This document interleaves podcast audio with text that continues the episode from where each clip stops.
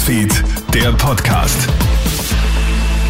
Hallo, einen schönen Sonntagvormittag. Du hörst den Kronehit Nachrichten Podcast für ein kleines Update in der Früh. Es war ein souveräner Auftritt von Taya und Salina beim gestrigen Song Contest Finale in Liverpool. Schlussendlich holen die Österreicherinnen Platz 15. Die Quoten haben Taya und Salina eigentlich in den Top 10 gesehen. Österreichs Song Contest Stars zeigen sich im Krone TV Interview aber trotzdem zufrieden. Wir haben von Anfang an gesagt, wir gehen ohne Erwartungen rein und unser Traum und unser Ziel war es, ins Finale zu kommen. Das haben wir geschafft.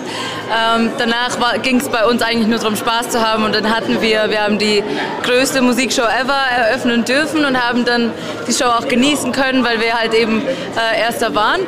Und wir sind super zufrieden, also wirklich ja, der Traum mega. hat sich erfüllt einfach, den wir, uns, den wir uns schon seit Jahren gewünscht haben. Also mir kann niemand mehr was verhauen, egal welcher Platz. Die strahlende Siegerin des Song Contests heißt Lorraine aus Schweden. Sie gewinnt bereits zum zweiten Mal nach 2012.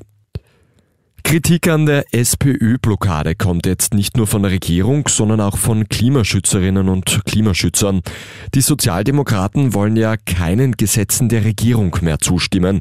Und zwar so lange, bis die Koalition mehr gegen die Teuerung unternimmt. Damit wackeln aber auch diverse Energie- und Klimaprojekte.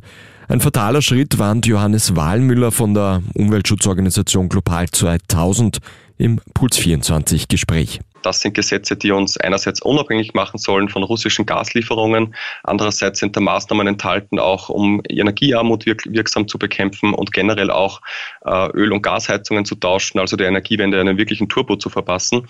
Äh, wenn man da sich jetzt äh, sozusagen rausnimmt, dann würde das in Österreich großen Schaden anrichten. Die Türkei steht vor einer richtungsweisenden Wahl. Der autoritär regierende Präsident Recep Tayyip Erdogan könnte heute nach 20 Jahren an der Macht abgewählt werden. Jedenfalls liegt der sozialdemokratische Oppositionsführer Kemal Kilicdaroglu in den meisten Umfragen voran. Viele Türkinnen und Türken sind wegen der Wirtschaftskrise in Not und unzufrieden. Auch das schlechte Krisenmanagement nach dem schweren Erdbeben könnte Erdogan schaden. Und bei der Fußball-WM in Katar hat es viel Aufregung um die Kapitänsschleifen in Regenbogenfarben gegeben. Die FIFA hat das Symbol für Toleranz damals kurzerhand verboten. Das soll sich bei der Frauen-Weltmeisterschaft diesen Sommer in Neuseeland und Australien aber ändern. Der australische Verband hat Gespräche mit der FIFA geführt und die seien gut verlaufen, heißt es.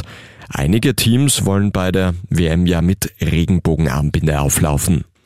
Das war der Kronet Nachrichten Podcast für Sonntag früh. Du hörst noch ein weiteres Update heute am Abend. Alle anderen Infos findest du auch online auf kronehit.at. Einen schönen Tag noch. Krone Hit Newsfeed, der Podcast.